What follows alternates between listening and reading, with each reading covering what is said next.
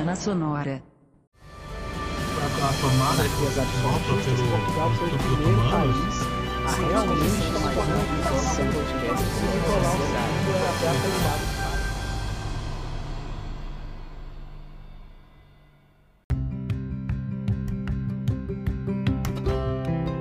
Ei, rapidinho, antes de começar esse episódio, nos ajude. Pois é, a gente tá com uma campanha no Apoia-se para você ajudar o podcast a crescer. Se você puder, contribua. Onde? Basta ir em apoia.se barra História Sociedade sem o E e contribua nas mais várias formas que você puder. O link você vai encontrar na descrição desse episódio. Você também pode acessar pelo nosso site que é historiesociedade.com e por lá você vai conseguir também contribuir, pessoal. No mais, vamos ao episódio. Bom dia, boa tarde, boa noite. E se você sofre de insônia, boa sorte. Está começando mais um episódio do podcast História e Sociedade. Eu sou o Sérgio Amaral e ao meu lado aqui está o historiador e escritor Rodrigo Trespá. E nós vamos abordar o tema que é a Revolução de 1930, aquele momento da passagem da Primeira República para a Era Vargas, né? Quais foram as causas, o que aconteceu ali na política, na sociedade do Brasil naquele momento, de uma primeira república para uma era Vargas, que seria um período aí de 15 anos de um regime ditatorial. E eu vou passar aqui para o professor Rodrigo para que ele possa se apresentar. Fique à vontade para se apresentar e seja bem-vindo ao podcast. Oi, Sérgio. Um olá para quem nos acompanha também. Um prazer muito grande, um obrigado, primeiramente, pelo convite de participar do História e Sociedade e falar um pouquinho do Revolução de 30, que é tema de um dos meus livros, né? Eu sou historiador de formação e há mais de duas décadas pesquiso vários assuntos, especialmente aqueles ligados ao século XIX né, e primeira metade do século XX. E sou autor de 15 livros, e entre eles, mais, uns mais recentes, a Revolução de 30, que eu lancei este ano, 2021, é, o livro já estava pronto para sair no ano passado, em 2020, quando a Revolução completou é, nove décadas, mas a gente teve, por função da pandemia, enfim, a gente achou por bem lançar o livro num momento mais oportuno, que as livrarias estivessem né, é, funcionando, enfim, com a questão de distribuição. E então saiu esse livro, que para quem assistiu Netflix já, a série original Guerras do Brasil, ele faz uma parceria com o Luiz Bolognese, que é inclusive quem quem faz a introdução do livro, a apresentação do livro. Tá certo, então. É, novamente, obrigado aí por ter aceitado o convite. E vamos lá ao que interessa. Bem, vamos contextualizar primeiro para entendermos como estava o Brasil naquele momento de pré-revolução de 30.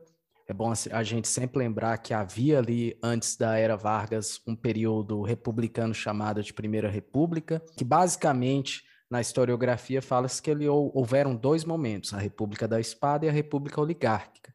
Né? Apesar de, aprofundando, a gente sabe que é bem mais amplo do que essa divisão simplista.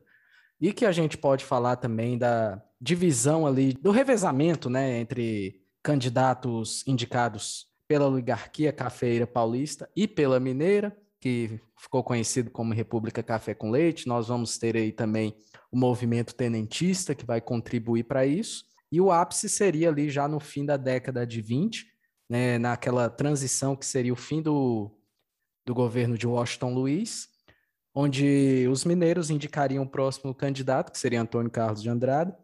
Porém, Washington Luiz acaba, junto com, com a oligarquia paulista e, a, e o Partido Paulista, indicando Júlio Prestes, e aí depois nós vamos ter aí todo aquele movimento que envolve, inclusive, a formação da Aliança Liberal. Mas, é, Rodrigo, por favor, aí faça a sua introdução para que a gente possa aí entrar no assunto que é a Revolução de 30, falando um pouco antes dessa revolução, da forma como você acha melhor aí fazer a introdução para orientar e localizar melhor o nosso ouvinte. É, eu sempre gosto, eu sempre costumo falar, Sérgio, quem nos acompanha, é que a história ela é a gente óbvio que usa datas como referência né são importantes para o estudo mas as, elas não costumam é, definir, a gente precisa entender que sempre há um antes e um depois, né? É uma construção contínua. E, então é bom que a gente fale um pouquinho antes é, de entrar no, na década de 20, e que vai culminar na Revolução de 30, no final da, né, com a Aliança Liberal, a eleição e, e enfim, o golpe, né, a derrubada do, de um presidente, o Washington Luiz. O Brasil, a gente precisa lembrar um pouquinho que o Brasil, é, a monarquia é derrubada é, no final do século XIX por um movimento republicano muito muito pequeno, assim, na verdade orquestrado por um grupo de militares, aliás, um grupo republicano que incentivou um pequeno grupo de militares a derrubada do imperador. E, e há um confronto, essa tomada do poder que não tem sustentação uh, social uh, da sociedade, da população, uh, do povo, que não participa dessas tomadas de decisões, e o, o, poder passa das mãos do imperador para os militares, e por isso vai se chamar República da Espada, né, principalmente para os dois presidentes, o, o, o Marechal Deodoro, que é quem assume logo após a deposição de Dom Pedro II, e o Marechal Floriano, de triste memória para para quem mora no sul, Florianópolis, por exemplo, tem esse nome devido ao Marechal Floriano e à sufocação da, da revolta federalista em 94. Quando o, esses grupos, como eles não têm sustentação, eles acabam se dividindo e disputando poder, como vai acontecer ao longo da história do Brasil, principalmente no século XIX, é, esse racha na situação, nesse, nesse, grupo pequeno que não tem sustentação, como eu falei, e o Prudente de Moraes é o primeiro civil, no finalzinho do século XIX, ele tenta estabilizar o poder, né, afastando os militares, a influência dos militares na, na República, né, lembrando que na época o Rio de Janeiro é a capital do país, é, e o Campos Salles, que é quem, digamos assim, institucionaliza essa nova sociedade civil está no poder, que é as oligarquias, e ele chama e essa política que ele criou de política de governadores. Para a gente ter uma ideia, né, que esse período de República Velha, a gente costuma associar, às vezes, ah, mas o período de República, né, de democracia. Mas a gente precisa entender que essa democracia no Brasil, esses presidentes eleitos, é, é uma questão muito subjetiva. Né? A gente precisa entender que a gente não tinha uma votação expressiva da população. O Brasil era um país com, então, 30 milhões, pouco mais de 30 milhões de habitantes.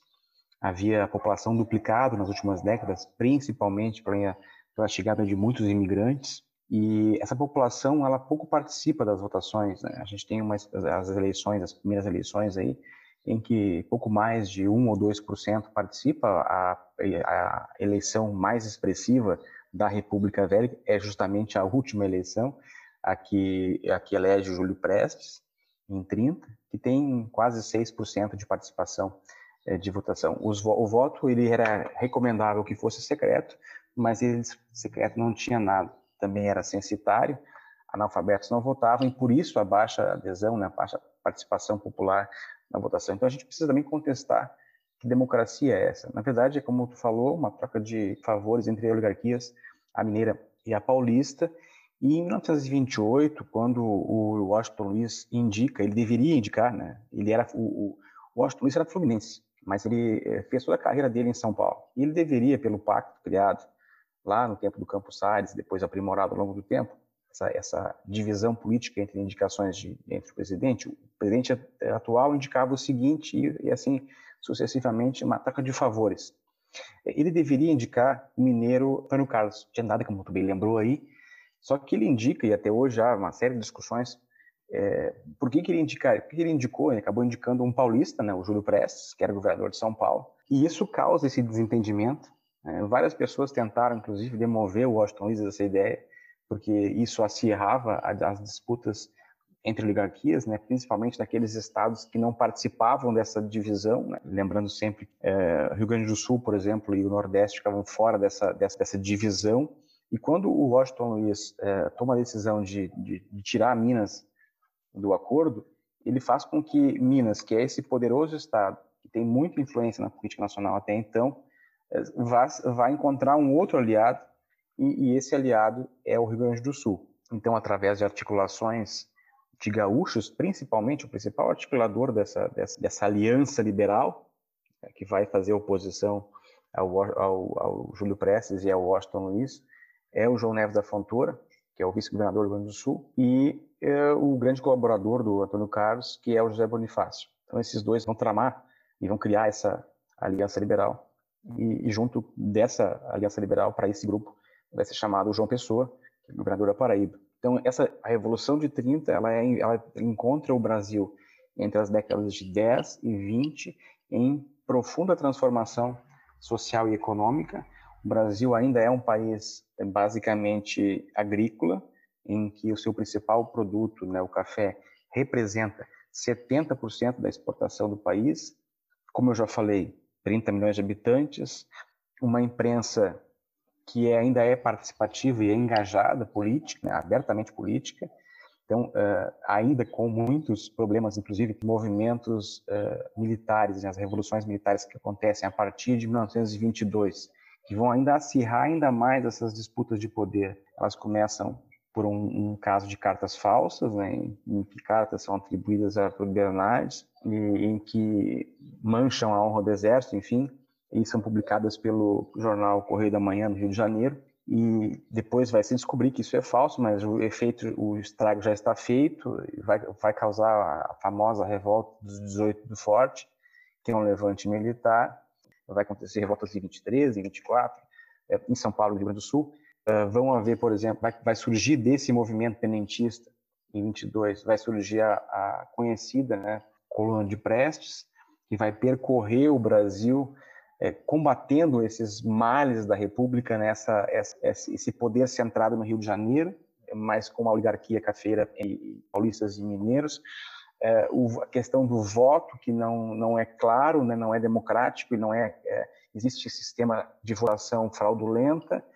Ah, o próprio escrutínio também é fraudulento, porque é o próprio governo que está no poder é, que faz a contagem de votos e mesmo um deputado, mesmo um candidato sendo eleito, o governo podia é, degolar, que era o tempo que os, era o termo que se usava na época, e não não não não conferir direito de eleição, não era empossado, então não permitia que que oposições entrassem no governo, é, que era baseado nesse ciclo muito restrito. E a coluna de Prestes faz esse, essa marcha pelo Brasil também combatendo isso. E nós chegamos no final da década de 20 então, com o desentendimento entre Minas, Minas procura o Rio Grande do Sul, que também está afastado do poder há muito tempo. O Rio Grande do Sul que tem um histórico é, de uma espécie de ditadura, também principalmente dos, dos, dos positivistas, né? O, desde que o Júlio Prestes é, assumiu, aliás, perdão, o Júlio de Castilhos assumiu o poder, é, com a República, ele vai permanecer alguns anos no poder, vai impor a primeira Constituição Gaúcha com os moldes positivistas, depois vai passar o poder para o, para o Borges de Medeiros, que vai ser o padrinho político do Getúlio Vargas. E essa geração, que é conhecida como geração de 1907, da qual o Vargas faz parte, entre outros, né, Neves da Fontoura, enfim, Oswaldo Aranha, é esse grupo de gaúchos que vai começar a articular a derrubada de um presidente com o apoio né, dos descontentes mineiros traídos pelos paulistas de, de, de Washington Luiz. Então, é nesse, é nesse, nesse termo que nos encontramos da década de 20, grupos descontentes, né, oligarquias regionais descontentes é, com o poder central e uma inabilidade do Washington Luiz em perceber isso né, e aceitar as propostas dessa oposição. Inclusive, a Revolução de 30 ele vai ser o primeiro movimento vitorioso de fora do centro. A gente vai lembrar aí outras, outras, outros casos históricos do Brasil, como a independência em 22, a proclamação da República é, no final do século XIX, todos gestados a partir da capital federal do Rio de Janeiro na época. E esse movimento de 30 que vai sair vitorioso, que vai derrubar o Washington Luiz e que vai levar o Vargas ao poder, ele é gestado a eleição de 30, é, a Aliança Liberal. E se eu estiver falando aqui, se quiser interromper também, serve para fazer alguma pergunta, enfim, é, eu vou, vou, vou, falar, vou falar. Não, não, eu tô, eu tô deixando fluir porque, porque o negócio tá, e, tá bom. Então, o, para a eleição de 30, o Vargas é, participara do governo do Washington Luiz, inclusive, era ministro da Fazenda, muito a contragosto, Vargas era, como ele mesmo gostava de dizer uma esfinge, inclusive, por essa falta de tomar, tomada de decisão. Mas o fato é que o, o João da Fontoura e o Zé Bonifácio, eles articulam, em, em junho de 29, eles assinam no Hotel Glória, no Rio de Janeiro, um, um acordo em que Minas vai prestar apoio ao Rio Grande do Sul, porque o Rio Grande do Sul tinha medo de se lançar essa aventura de uma candidatura única contra o governo central, porque, obviamente, sabia-se que ia perder as eleições, por todas as questões que eu falei, né, eleições fraudulentas, enfim, é, não havia chance, e, e, isso já havia acontecido N vezes em outras oportunidades, de oposições tentarem é, tomar o poder pela, pela força das urnas, e, e não foi possível, pelas eleições fraudulentas. Talvez o caso mais conhecido seja o que é, não permitiu, né? O, o, Rui Barbosa se elegeu com o número de votos, mas acabou não é, tomando posse por um número de, de, de, fraudes muito grandes. Então, esse, essa articulação ele vai, vai aproximar, o, o, vai eleger, vai escolher o Getúlio Vargas como o principal é, líder político e, e junto dele é, vai ser escolhido para ser o vice-presidente o João Pessoa, que é o governador da Paraíba. É, as eleições daquele ano março de 30, é, como esperado, acabam dando vitória ao Júlio Prestes, o candidato indicado pelo Washington Luiz. Ele é o primeiro a passar a marca de um milhão de votos, né, para ver como ah, esse número de votação era inexpressivo na época. Né? É, o Júlio Prestes, então, vai assumir, né? naquela época não era que nem hoje, que a gente faz a eleição e logo depois é, ele assume, né? Assume logo em seguida, né? Hoje é feita a eleição em novembro e assume em janeiro, né? São quase menos de dois meses. Na época não, levava um pouco mais de tempo, né? É, mais de meio ano. E enquanto o Júlio Prestes foi para os Estados Unidos para organizar o governo, achar parcerias, o João Pessoa governador da Paraíba, ele é assassinado pelo João Dantas, um crime passional que não envolvia política, na verdade envolvia a política regional e, e cartas de amor trocadas entre João Dantas e, o, e, e, uma professora que foram tornadas públicas pelo governo do João Pessoa, que surge aí um grande nome da política, então que vai ser a, a alma da conspiração, né, como a gente costuma dizer na expressão da época, que é Oswaldo Aranha. Oswaldo Aranha passa então a articular e através desse assassinato do João Pessoa, né, do, do, vice do Vargas, derrotado na eleição de 30, a articular e a fomentar a, o que seria chamada de Revolução Liberal, que é uma alusão à Aliança Liberal, que era o nome da aliança entre Vargas e João Pessoa. É como se tivesse usado o, o, assassinato de João Pessoa somente como um gatilho para os interesses da aliança, né? Porque elas estavam Exatamente. esperando alguma, algum motivo, uma razão, uma circunstância para tomar atitude. E o gatilho foi a morte de João Pessoa, que não tinha nada a ver com Júlio Prestes, né, que foi acusado de ter mandado matar, mas eles precisavam do Sim. motivo. Arranjaram um. Exato. Eles estavam descontentes porque eles sabiam que a eleição era duríssima, não havia possibilidade de realmente derrotar o governo federal, porque isso já havia sido tentado, como eu falei várias vezes. E o Oswaldo Aranha achava que e nesse questão ele estava certo, eles, a única maneira de derrubar o governo federal seria através de um, de um golpe de um movimento militar. E é isso que ele articula, ele precisava apenas de, um, de, um, de, uma, de uma desculpa, né?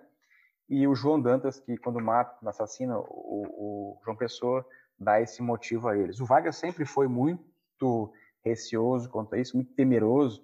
Inclusive, quem apoiava muito o Vargas, né, o Assis Chateaubriand, que é um jornalista, dono de vários jornais, ele escreveu uma carta para o Vargas, a gente está te apoiando, e ele não queria, ele temia entrar numa barca furada, numa, numa revolução que poderia desencadear em morte, enfim, e acabar frustrando tudo. Mas o Oswaldo Aranha articula muito bem essa revolução, né, que é o termo que é usado na época, mas na verdade é um levante militar, né, político, mas uh, com apoio militar. Então eles preparam esse, essa tomada do poder a partir de 3 de outubro de 30, quando inicia em Porto Alegre, essa, esse movimento uh, militar, esse, esse, esse, levante, ele é liderado pelo Vargas e pelo, pelo, pelo Oswaldo Aranha, mas quem comanda o, o, as tropas é o Góes Monteiro, que é um alagoano, é o, digamos assim, o braço militar dessa revolução, e o Vargas sai daqui, então, junto nesse comboio na época a, usando ferrovia, e se dirige até o Rio de Janeiro para derrubar o Washington Luiz. E, inclusive, o Washington Luiz acaba caindo não pela, pela ação do Vargas, mas por uma junta militar que depõe o presidente. É, está há pouco dias de entregar o, o, o cargo para o Júlio Prestes. E essa junta então, militar com Vargas no Paraná, ainda caminho, né, de, de, de, já de batalha em batalha, e tomando as principais cidades ao longo do caminho, e se, dirigia para entrar em São Paulo já, e logo depois ao Rio. Essa junta militar convida o Vargas para assumir o poder, e o Vargas é empossado, então, em 13 de novembro de 30, no Catete, que era o Palácio Presidencial da época, hoje o Museu da República. O Vargas assume é, com a missão de modernizar o Brasil, com a missão de dar o voto um código eleitoral, que de fato ele vai fazer muitas coisas a partir de 34, de 32, 34, mas ele mesmo, é, quando a Constituição de 34, que ele limitava o período de, de tempo no poder, né, ele ficaria só quatro anos, então em 37 ele passa a, ele dá um golpe no próprio governo e aí passa a, a, governar a partir do que ele chamou de Estado Novo, que é uma ditadura declarada, né, do, do, que já havia sido mascarado desde 30, porque quando ele assume em 30, ele assume, como ele mesmo diz, com poderes discricionários, ou seja, poderes ilimitados de legislar e de executar. E é o que ele faz e vai ficar aí durante 15 anos no poder. É, Rodrigo, eu também gostaria de colocar, não sei se você também vai concordar com, com a minha colocação aqui, que além da, da crise política, havia também uma eminente crise econômica, já que, como você havia dito aí, Brasil era um país é, predominantemente agrícola, com a sua principal produção voltada para o café. E aí a gente vai lembrar do, da crise de 29, do crash da Bolsa, e que afetou também essa produção de café, que era justamente nesse momento de transição, quando vai aos poucos saindo da República Velha e entrando o governo né, provisório de, de Vargas através da Revolução de 30, né? É bem interessante isso, porque o Brasil, é como a gente, a gente deu só uma pincelada, porque o, o tema é bastante extenso, mas assim, é muito bem lembrado por ti. Isso que a gente comentou no começo, assim, sobre a questão da, do que o Brasil vivia, ele estava ligado a fatores internacionais também. A gente estava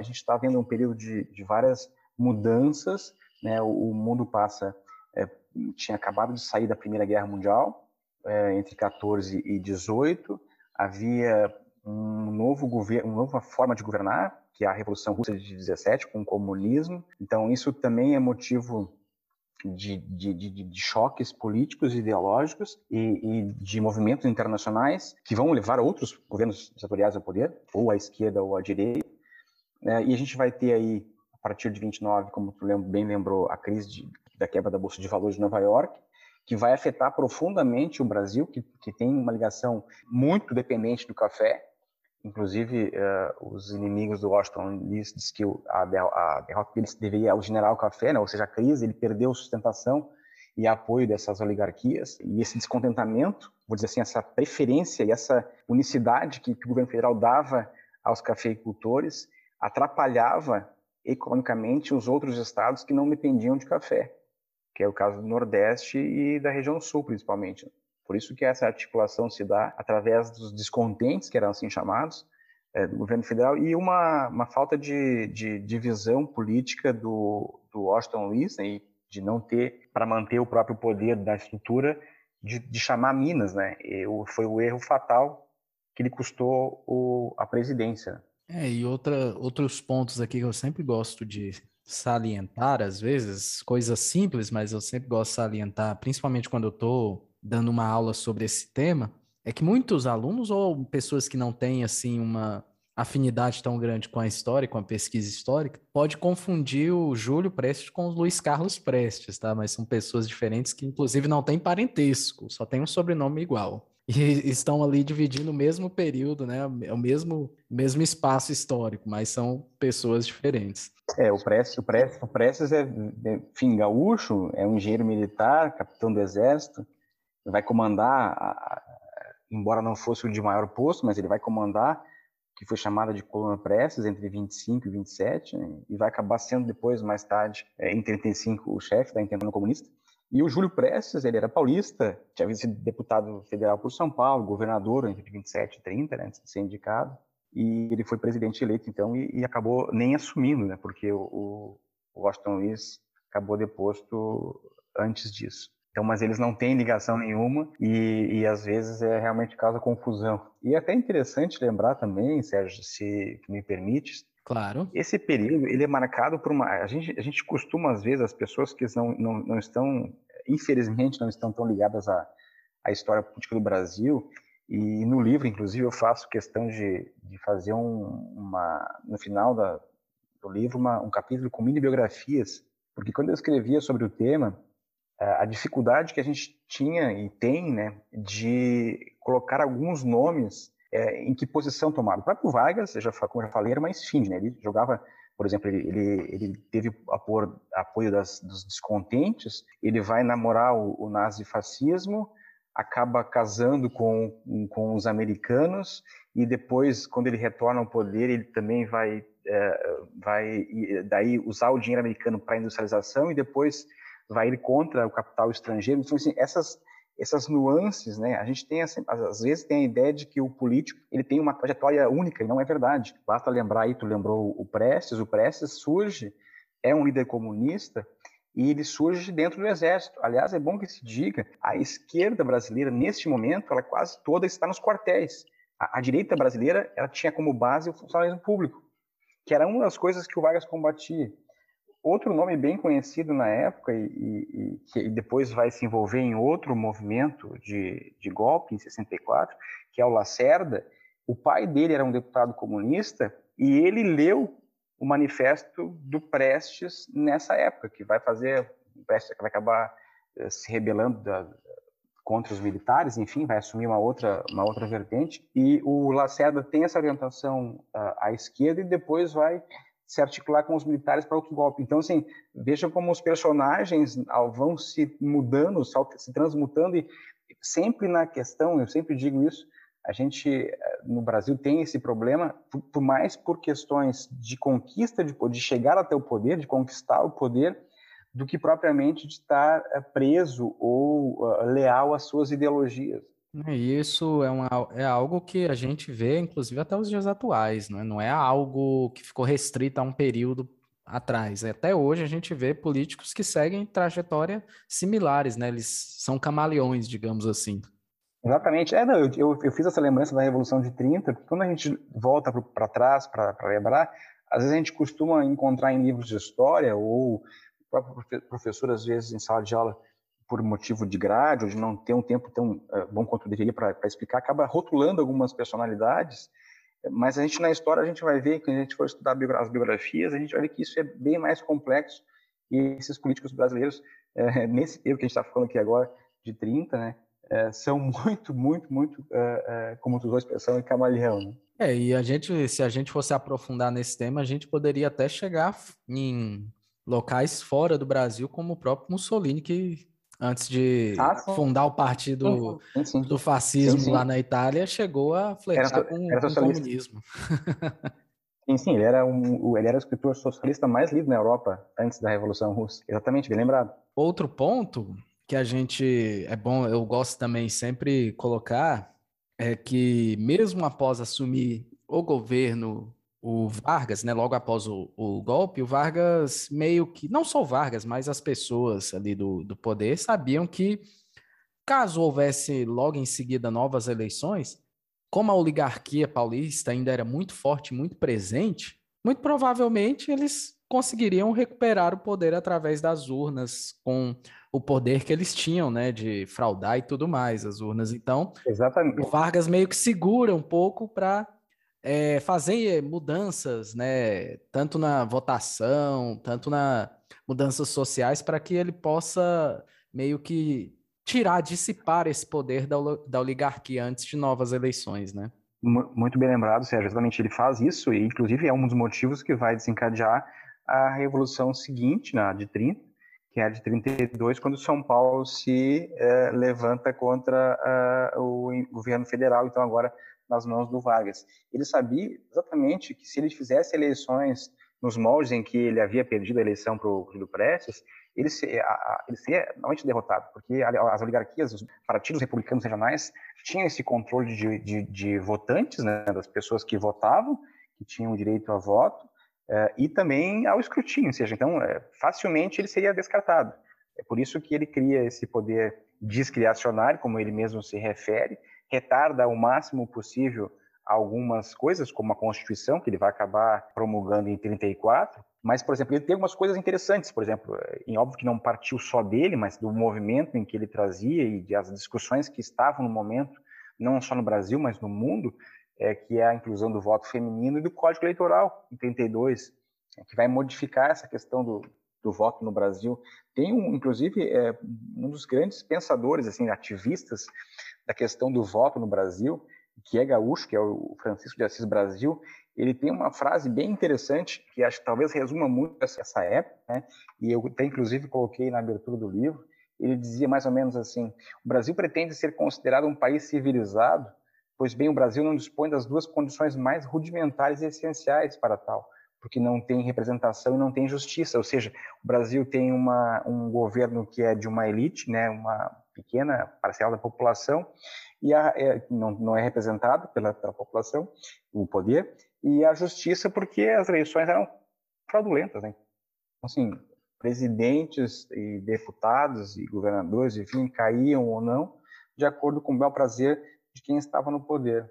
Pô, outra coisa que eu também gosto de salientar, que às vezes a gente, quando está estudando algo, né, principalmente quando a gente não, não tenta entender as nuances da história, é que com Vargas ele simplesmente tirou o foco do café quando ele não poderia fazer isso abruptamente. Afinal, o Brasil ainda dependia muito economicamente da exportação do café. Tanto que nós vamos ter episódios aí até de queima de sacas de café e tal, para ele elevar o preço do, do café mais para frente. Então, ele não faz essa mudança de chave. Ah, não, peraí, agora tem um novo governo aqui, o café vai ser é, marginalizado. Né? A produção de café vai ficar num segundo plano. Ele vai fazendo aos poucos e por muito tempo, até hoje, inclusive, o café ainda tem uma importância econômica saliente no Brasil, né? Uma coisa também que é interessante, é isso é muito bem lembrado, até que o Vargas, inclusive, ele tinha uma experiência política e era um, um, grande articulador político, não é à toa que ele tenha ficado 15 anos no poder e depois vai retornar ainda para o período democrático. Mas uma coisa também que é interessante de lembrar, é, de como representação, que a gente fala do positivismo ao longo do, do bate-papo aqui, e talvez as pessoas não, não, não associem ao que, que é o positivismo. O berço do Vargas é o Rio Grande do Sul, que era onde o positivismo, né, a, a ideologia do Augusto Conte era muito forte. E tinha essa ideia de, de, de ciência muito forte, né, uma, uma ditadura científica, como o próprio Júlio de Castilhos governador gaúcho dizia no começo da, da República, né? Essa, esses, essas pessoas ligadas às ciências e às luzes é que teriam direito e condições de levar a população uh, analfabeta e, e, sem cultura à frente, né? E, e, o Vargas tinha muito disso, essa questão de, de, de, de se, se, acreditar que ele poderia, através dessas questões, e por isso, né, acabou se tornando uma ditadura também, baseada nessa ideia de que do que era do Conte, não era dele, né? É que os cientistas, os cultos, né, aqueles letrados, teriam mais condições de levar a população brasileira, que era cuja imensa maioria era analfabeta e sem instrução. É um aspecto interessante e bastante forte no positivismo e, e no meio do qual o Vargas se criou. Né?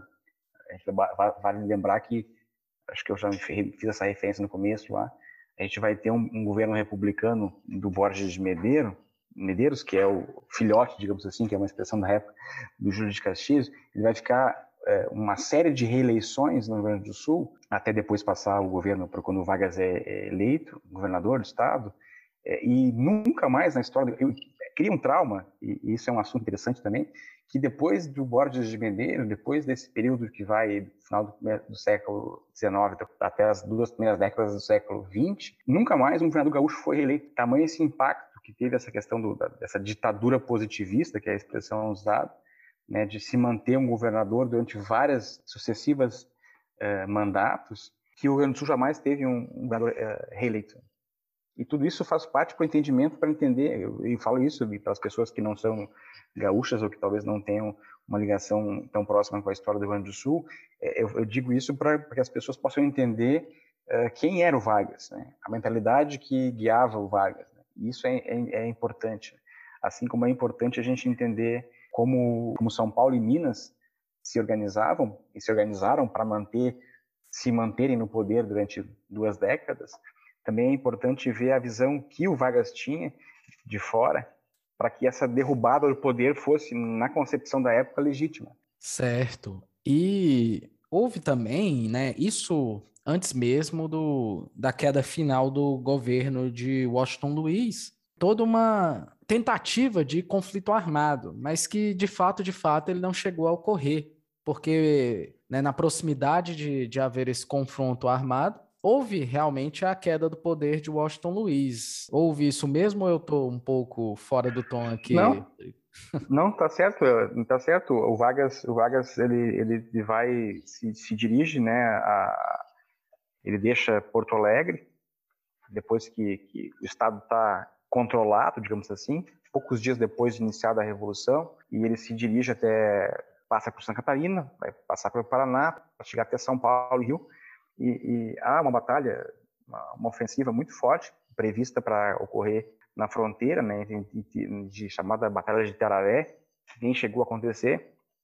Ele está no Paraná, está perto de invadir São Paulo. Ali se ali se, se, se concentram muitas forças federalistas é, do governo federal. Né? A, a situação de descontentamento e de insegurança é tal é que o, a junta militar, né, os três ministros da Aeronáutica, Exército e Marinha, acabam derrubando o próprio, o próprio Washington Luiz antes que a batalha aconteça, que não chegou a acontecer, e chamam o Vargas então, para assumir o, o, poder. Então, ou seja, teve a vida facilitada porque o próprio presidente, é, dentro do seu meio mesmo, acabou ruindo, não percebendo que estava é, isolado. Né?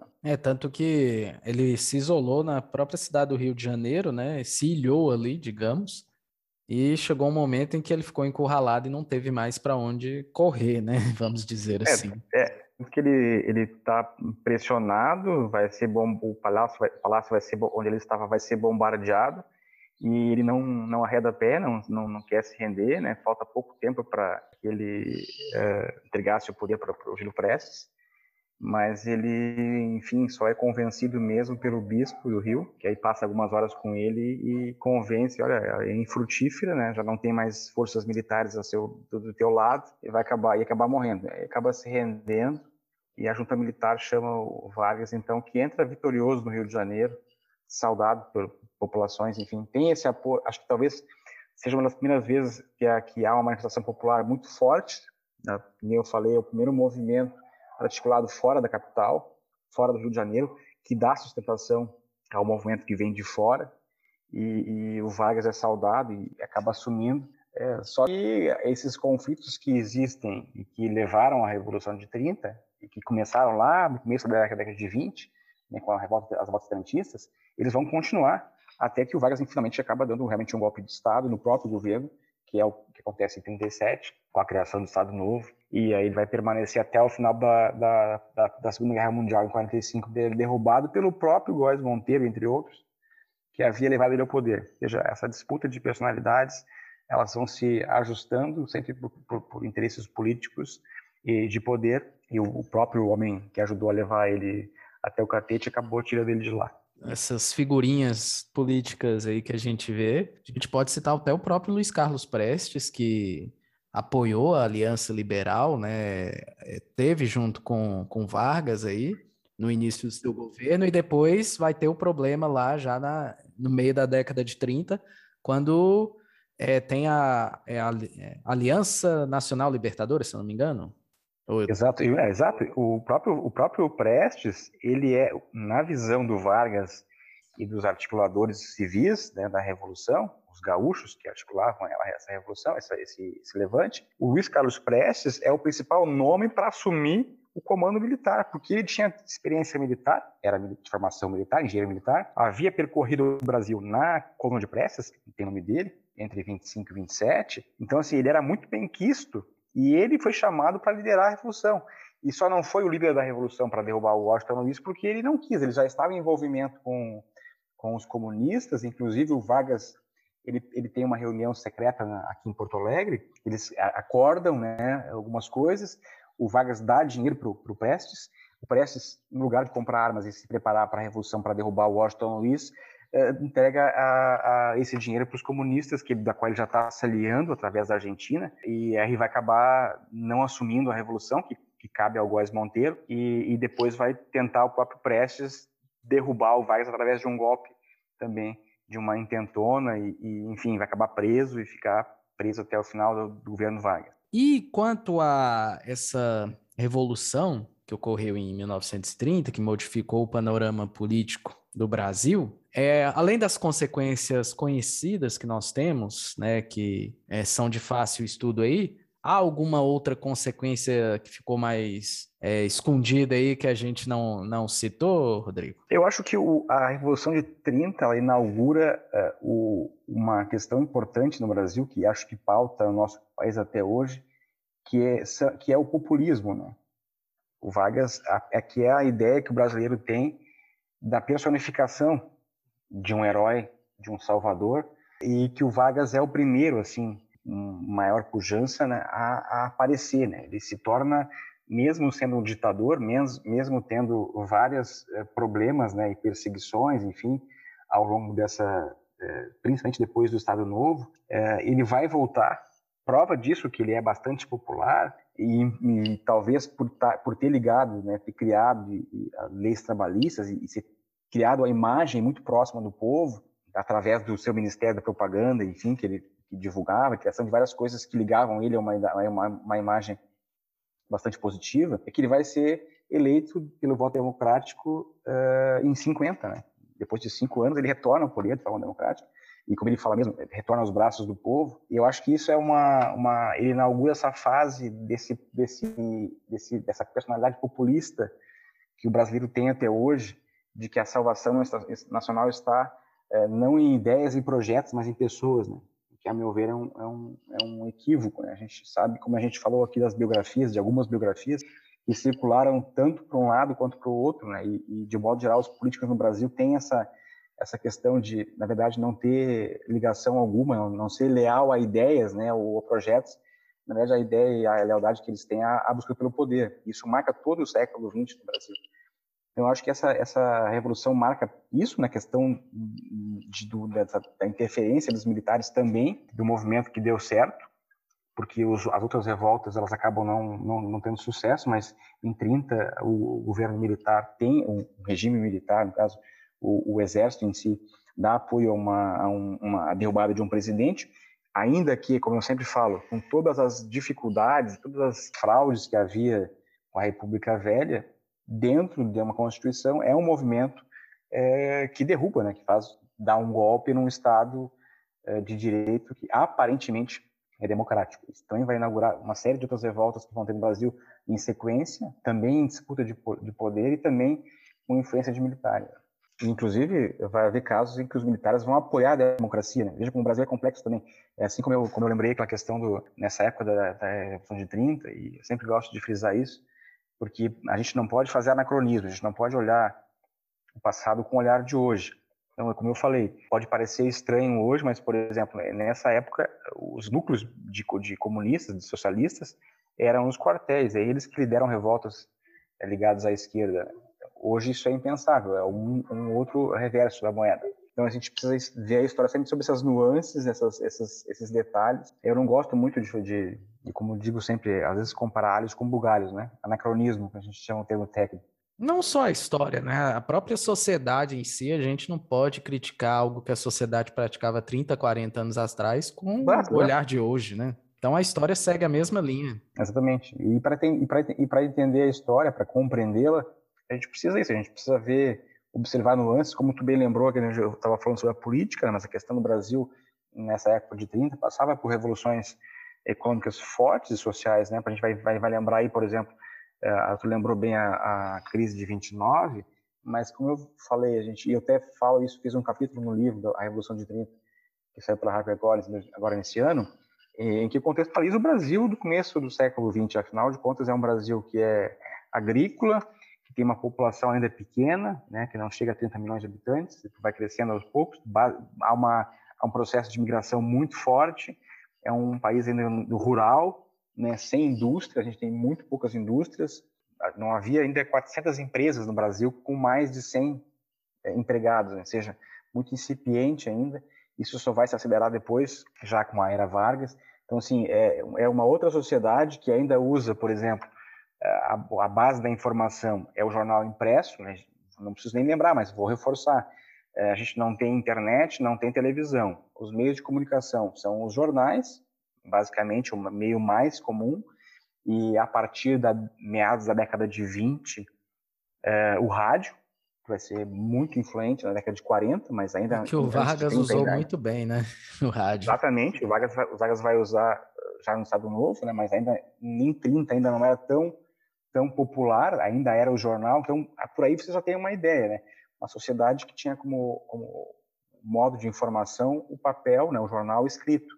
Hoje o papel, o jornal impresso está desaparecendo. Então, assim, a gente precisa entender essas questões todas, né, o voltar um pouquinho no, no, passado e entender não só o fato de 30 em si, a data né, que marca a Revolução, 13 de outubro, então 24 de outubro, que é a queda do, do Washington Luiz, é, ou então a posse, do, do, né, tem várias datas para marcar e cada um pode escolher o que quiser, mas, assim, é, isso é um processo que vem antes, né, como eu falei lá no começo, vem antes de 30 e vai se alongar depois. Mas para a gente entender esse período, a gente precisa voltar e saber o que as pessoas eh, pensavam na época, o que agiam, enfim.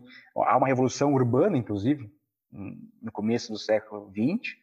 As cidades estão se modernizando. O Rio de Janeiro é totalmente reestruturado né, porque era uma cidade muito alagadiça, enfim, tem uma questão da revolta das Toda vacinas. aquela, aquela coisa do Oswaldo Cruz, né? Exatamente, então, assim, tudo é, uma, é uma, uma, bastante diferente do que a gente tem hoje enquanto informação, né? e isso pesa muito, né, é, enquanto decisões né, políticas. Bom, basta lembrar que de uma população de pouco mais de 30 milhões de habitantes, a gente tem uma votação em 30 de 5,7, quase nem 6% é, participaram ativamente da, das eleições. Então, dá para entender. Em números, não chegou a nem a 2 milhões de votos naquela eleição. É, é o, o, o, vencedor, o vencedor. Teve é pouco mais de um milhão, né? O Júlio Prestes. Mais de um milhão, o Prestes.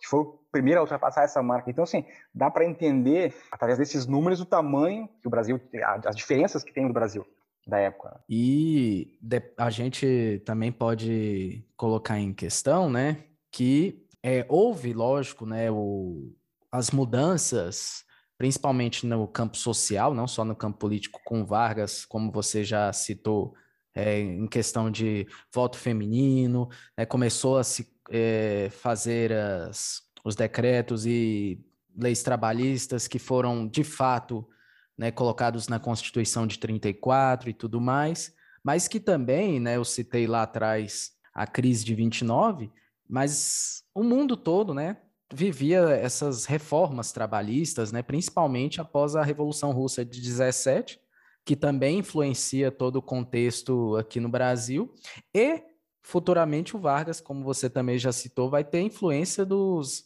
dos regimes nazifascistas, né? principalmente o fascismo. Tanto é que a Constituição de 37 ela é baseada na Constituição polonesa, né? que era uma Constituição fascista. Exato, exato. É, o Brasil, tá, ele, como assim, a gente não dá para separar as coisas. O Brasil está inserido num contexto mundial, num período de, de, de, de guerras, de é, mudanças políticas, transformações políticas muito grande. É, quanto à questão do voto, por exemplo, é interessante lembrar que alguns países europeus, de ponta, inclusive, como a França, só vão conceder o voto feminino depois da guerra. Então, assim, ainda há um, alguns avanços que são próprios, que foram próprios do Brasil, né? Nem todos os países concederam, europeus principalmente, concederam votos às mulheres. A Inglaterra, por exemplo, concedia, mas com algumas limitações, enfim, a Alemanha também, é, mas nem todos, né? Basta lembrar a França e a Itália, que são dois grandes países com referência em que o voto feminino só vai acontecer depois da guerra. Então, assim, tem algumas coisas também que são realmente eh, inovadoras, né? Ao trabalhismo aí, que, que nós citamos, muito do que colocou-se aí na década de 30 por Vargas perdurou até hoje com algumas mudanças, claro, né? Tivemos aí a, a, última reforma trabalhista, mas a base da CLT muito veio lá de Vargas, né?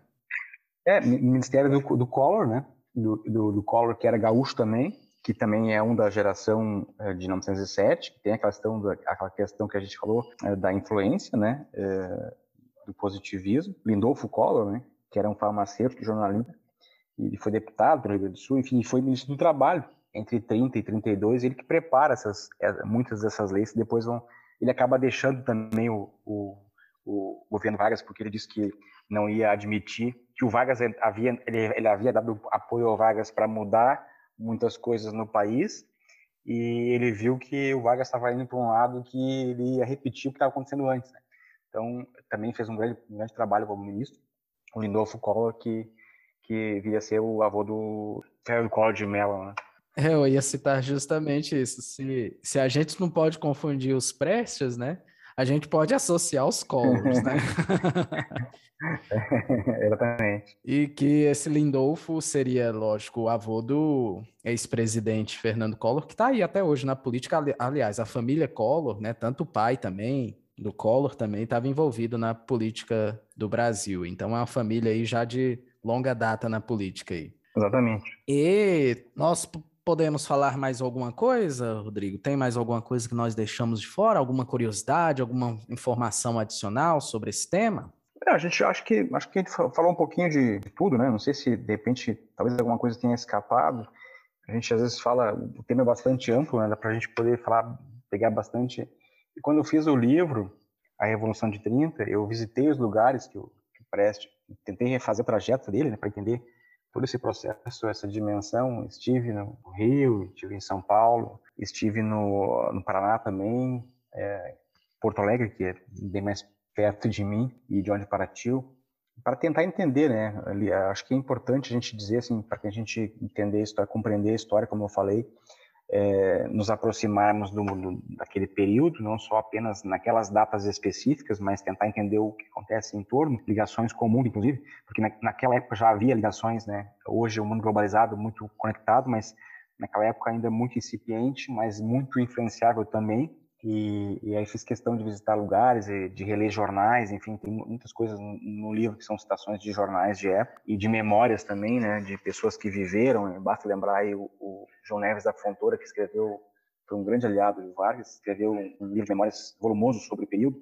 Então, acho que é, é, é tentar compreender essa situação toda através de múltiplos olhares. É, eu gosto muito de fazer isso nos meus trabalhos, de talvez você já tenha percebido isso, de olhar a história sobre, com vários olhares, né, de vários, vários ângulos e, e opiniões, e expor isso para o leitor no, nos meus textos, a opinião sobre aquele fato a partir de opinião de um opositor, de um companheiro, enfim, de jornais de oposição e de situação. Eu acho que isso aproxima muito mais o leitor e, e quem procura entender a história de uma realidade, né? A gente não vai encontrar nunca a verdade histórica, mas vai tentar se aproximar dela e a gente deve fazer isso através de documentação, enfim, de compreensão dos mais ampla, né, uma visão panorâmica assim e, e sempre de uma, de uma forma isenta. É porque a gente sempre tem que dizer que há muitas verdades sobre o mesmo fato, né? Então, dependendo se três pessoas contarem a história de um fato que elas viveram, podem sair três histórias diferentes que na verdade nem sempre são é, fake news, digamos assim, né? São é, verdadeiras, mas com ângulos e pontos de vista distintos. Claro, aproveitando que tu, que tu fez referência aí, a gente poderia eh, fazer uma falar ainda um pouquinho mais sobre o próprio nome, Revolução de 30. A gente depende de quem fala sobre esse período, vai e acontece o mesmo com 64, a gente vai falar de, de revolução ou de golpe, ou orientação, né? A própria revolução, para usar um termo aqui bem bem meu, né, bem próximo à minha realidade, que é a Revolução Farroupilha, por exemplo, que também não foi uma revolução, hoje o termo mais adequado a se usar é guerra civil, né, e, então, assim, isso também tem essas, esses termos históricos usados e apropriados, narrativas de discurso, tem a ver também com a, com a orientação, então a gente precisa sempre tentar entender as coisas com, com um olhar, pelo menos o, o historiador e quem escreve, quem pesquisa, é sempre o mais isento possível. E eu, e eu sempre, por incrível que pareça, quando eu vou dar aula sobre as revoltas regenciais, é, eu chamo de revolta dos farrapos, né? Que foi a forma como eu aprendi e não saiu da cabeça. que é, é uma, outra, uma outra, nomenclatura que dão para o mesmo tema, né? No caso. É, no sul, no sul, é mais conhecido como revolução, né? Mas já de algum tempo para cá, é, a gente costuma usar é, guerra civil, né? Que na verdade foi um, um confronto, não chegou a ser uma revolução, embora tenha seccionado o Brasil durante 10 anos aí. Enfim, mas é isso aí, também já é tema para outra. Pra já outro é o tema para outro, outro é, episódio, né? É, só, só, quis, só quis lembrar para a gente fazer uma observação em relação a esses termos, né? A própria aliança liberal, né? A gente lembra o termo liberal da época, ele não está muito próximo, ligado ao liberalismo que a gente tem hoje e que veio antes dele. Enfim, são temas que são, são, são particularidades desse, desse, desse período que a gente pode, de repente, explorar em uma outra oportunidade. E, Rodrigo, eu gostaria de abrir também um espaço, já que você citou bastante aí a sua obra que foi a Revolução de 30, para falar não só dela, mas da, das suas obras mais recentes, dos seus trabalhos mais recentes, é, o espaço aí para você divulgar um pouco do seu trabalho, que é interessantíssimo. Eu tive a oportunidade de ler toda a obra da Revolução de 30. Tem outras obras aí, tem uma obra, inclusive, que é mais recente, que é sobre a independência do Brasil, né? Exato, exato. Quem eu uh, tive a oportunidade de, durante a pandemia, lançar três livros. A gente trabalhou um bocado. Hein? E a gente fez com a 106. É, esse, a Revolução de 30, saiu com, com a HarperCollins Brasil em 2021 e o meu livro mais recente é Personagens da Independência do Brasil, uh, os principais nomes da emancipação política e do país e da história do 7 de setembro, que saiu pela 106, que faz parte de uma, não de uma coleção, mas é de um outro projeto que nós fizemos também no ano passado, o, o Personagens do Terceiro Reich. A ideia é contar esses dois períodos históricos, né, esse principalmente agora mais próximo do Brasil, né, acabamos de, estamos aí às vésperas de completar 200 anos da independência. E a ideia é contar através de biografias, servir de referência como biografias, contar esse momento uh, importante da história brasileira, que é a ruptura com Portugal em 22. Né? Então a gente faz uma, uma separação entre capítulos, entre livros, são, são dez capítulos, e a gente vai separar entre o próprio Dom Pedro I, a corte, os monarquistas, os republicanos, os estrangeiros, heroínas da pátria, os maçons, enfim. Até interessante para lembrar, outro período histórico que a gente vai ver aí, que a gente costuma lembrar sempre da independência e associar a monarquia. Mas já há um movimento republicano, inclusive os movimentos de separação, inclusive, do Brasil, principalmente no Nordeste, tem uma orientação republicana. Às vezes isso passa batido para quem não está tão ligado a esse momento. Então, é, a ideia é contar através de biografias, enfim, a história desses períodos, da independência do Brasil e o livro anterior, sobre o Terceiro Reich, que é a, a, história dos principais nomes do nazismo e da Alemanha eh, durante a Segunda Guerra Mundial. A gente vai contar aí o pessoal que era militar, o pessoal que deu apoio e não era nazista, o pessoal que participou dos campos de concentração, enfim, a, o pessoal que estava ligado ao Hitler. E então, como eu, eu falei, já sou autor de 15 livros, esses três mais recentes, também um livro que me faz muito, me dá muito prazer, me deu muito prazer em publicar, não só para a editora, que tem um bom alcance, que é a Leia Brasil, mas também pelo tema que me, é muito caro, que é o da imigração.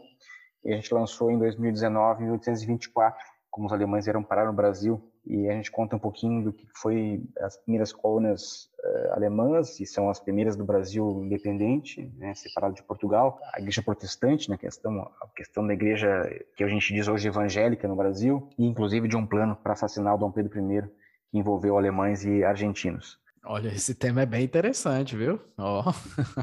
Para quem gosta então, essa... dessas, dessas curiosidades, né, que vão muito além dos livros didáticos de história, é bem, é bem legal esse tipo de, de leitura mesmo. Super recomendo. É, eu sempre trago, sempre trago, trago assim, tenho uma ideia, né, de, de, de trazer nos meus livros, ou Sérgio, e quem nos acompanha, essa, essa ideia de, de contar a história mais plural, né? Quase todos os meus, os meus livros, eles têm, por exemplo, capítulos da participação das mulheres, né?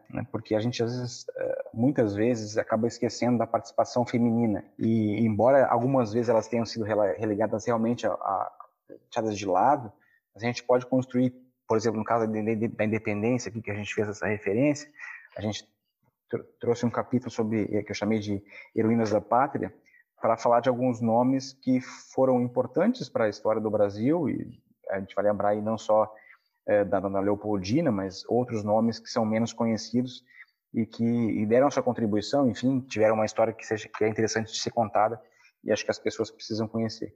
Então, as ideias, os meus livros sempre têm essas ideias de trazer essas nuances pouco exploradas, assim, é, da história do Brasil, história mundial. E, Rodrigo, para quem quiser comprar algum da sua, alguma das suas obras, né, as mais recentes ou até obras mais antigas, é, tem algum site que eles possam achar aí essas obras todas listadas? O meu site pode, vai direcionar para esses outros sites de varizes. A gente, é, as boas casas do Ramos, a gente costuma dizer, sempre tem os meus trabalhos, pelo menos os mais recentes, né?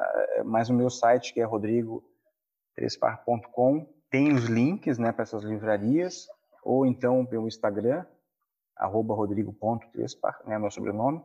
E ali eu sempre dou dicas de livrarias, eu posto foto de onde os livros podem ser encontrados, no Nordeste, no Sudeste, no Norte do Brasil, no Sul também. Enfim, a gente vai comunicando as pessoas e, e, compartilhando onde pode ser encontrado o livro. Tem também as versões aí para quem gosta de livro digital, né? Eu, eu acostumei já a usar o Kindle, então quem gosta aí do Kindle também tem as versões digitais, né? Além ah, da sim. física. Exatamente, pode. Uh, nem todos têm, mas uh, os, os, mais recentes todos eles têm uh, as versões em Kindle, né?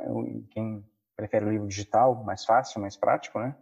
Eu ainda sou daquele que gosta de ter a experiência do papel, então costumo, tem uma livraria gigantesca e é uma biblioteca gigantesca. Na verdade, eu, eu, eu, adoro a experiência do físico, mas como eu ainda não construía o meu meu minha estantezinha aqui atrás, eu mudei recentemente para uma casa nova, então por enquanto eu estou consumindo os digitais, que aí eu, tá mais prático. Mas eu tenho tanto livro guardado aqui que minha mulher falou que se eu não construir essa estante, eu não posso comprar mais livro, que ela não aguenta mais ver o guarda-roupa entulhado.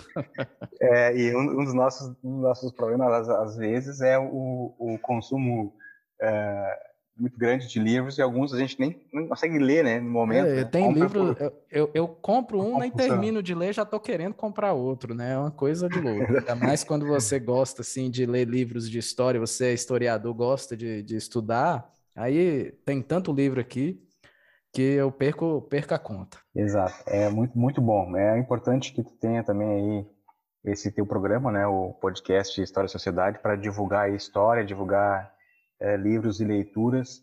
Eu sempre digo que eu sou, antes de ser, antes da formação, antes de ser um, um escritor, eu fui e ainda sou um grande leitor, né, um divulgador da importância da ideia do livro, da leitura do livro como meio de transformar para melhor a sociedade num país que tem uma história muito recente de livro, né? A gente vai, vai lembrar que até a chegada do Dom João VI aí nós não tínhamos nem imprensa e até a circulação de livros era proibida. Então isso faz pouco mais de dois séculos aí. Nós temos um, um, um déficit enorme ainda para recuperar aí.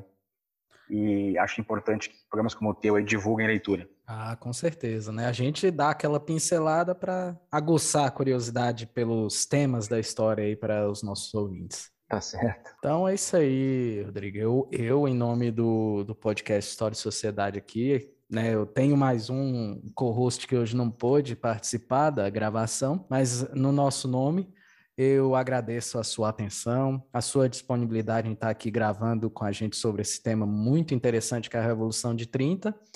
E o meu muito, nosso muito obrigado aí por ter aceitado o nosso convite. Ah, eu agradeço, Sérgio. Foi um prazer imenso falar contigo aí, com teu, teus ouvintes, quem tem quem te acompanha no podcast aí. É, sempre estou disponível aí, achando espaço na agenda, a gente pode voltar a falar aí. É um prazer, foi, foi meu. E obrigado pelo convite.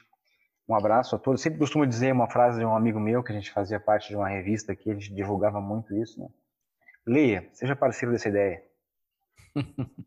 eu sempre. Tem uma frase que eu gosto também de usar que é conhecimento a mais nunca é demais. É isso aí, vamos lá. Então, pessoal, eu agradeço a todos que nos acompanharam até aqui o final do nosso episódio. É o meu muito obrigado pela audiência. Lembrando que você encontra também o nosso podcast nas redes sociais, arroba História e Sociedade no Instagram, arroba Podcast História e Sociedade, a nossa página no Facebook, e arroba podcast East Soc no Twitter. Né? Nos sigam também aí na, no, nas plataformas de áudio, né? Spotify, Deezer, Google Podcasts, Apple Podcasts.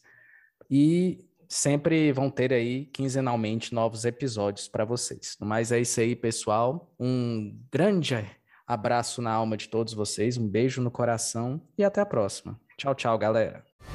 O podcast História e Sociedade é produzido e editado por Sérgio Amaral e Vinícius Orix. Você nos encontra nas mais diversas plataformas de streaming de podcasts. Nos vemos na próxima, pessoal. Tchau, tchau.